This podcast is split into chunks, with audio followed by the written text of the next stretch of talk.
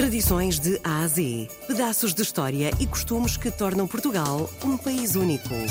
De segunda a sexta, vamos celebrar a memória, a cultura e as tradições tão nossas. Tradições de A a Z, na RDP Internacional, com Salomé Andrade. O ciclo do linho de Várzea de Calde constitui um património cultural, popular e material de dimensão nacional e internacional.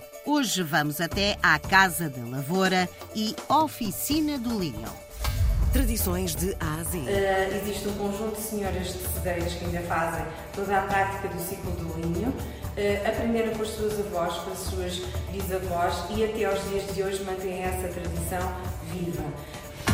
Tradições de A a Z. Passo então a explicar rapidamente como é que se processa todo, uh, todo, todo este ciclo, desde a sementeira, que se faz na altura da primavera, preparam-se muitíssimo bem os terrenos, normalmente tem que ser terrenos férteis e com bastante abundância de água, que é aqui o caso. Um, passamos depois para a parte de, da sementeira, passamos depois para a fase do, do colher, da colheita e do arranque do ripar do linho. Seguidamente, fazemos o alagamento, o linho vai a curtir 8 a, 8, 8 a 10 dias no rio e depois faz-se a secagem do mesmo linho.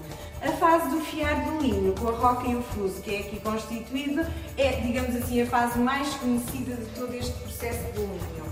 Depois passamos para o ensarilhar, vamos aqui constituir as meadas do linho, para depois então podermos passar para a fase seguinte, o branquear. O branquear é uma fase que pode ou não ser feita mediante depois também a necessidade de trabalhos que se venham a fazer. Neste caso, o linho, digamos assim, cru, tem esta coloração mais escurecida e depois pretendíamos que ela ficasse mais clara. Como é que se faria? Fariam-se as barrelas, antigamente com cinza da lareira e depois ia, um, a, iam a ser cozidas e entretanto iam-se colocar a secar ao sol.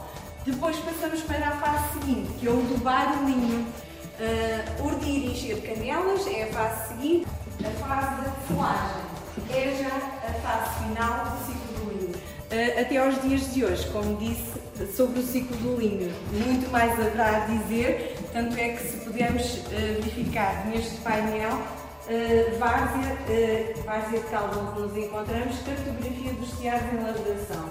Já temos mais do que o número que aqui está representado, 16 já temos mais uh, hoje em dia nesta aldeia. Ou seja, esta tradição não diminuiu, mas está continuamente no ativo e de facto mais pessoas estão a aprender então a trabalhar em galinho hoje em dia. E hoje fizemos então esta visita virtual pelo Museu da Lavoura e do Linho em Várzea de Calde.